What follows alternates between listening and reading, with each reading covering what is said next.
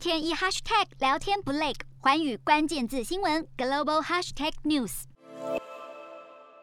马来西亚政府十号宣布，已经完整接种疫苗的国人，国内外旅行将不再受到限制，民众可以自由的跨州旅行，而且出国也不用再申请许可。马来西亚政府表示，这是因为现在全国成年人口完整接种率已经达到了百分之九十，同时也表示新冠肺炎可能不会完全消失，所以必须试着与病毒共存。不过目前马来西亚还没全面对外开放。只准许因为公务、商务需求或者是紧急情况的外国人入境。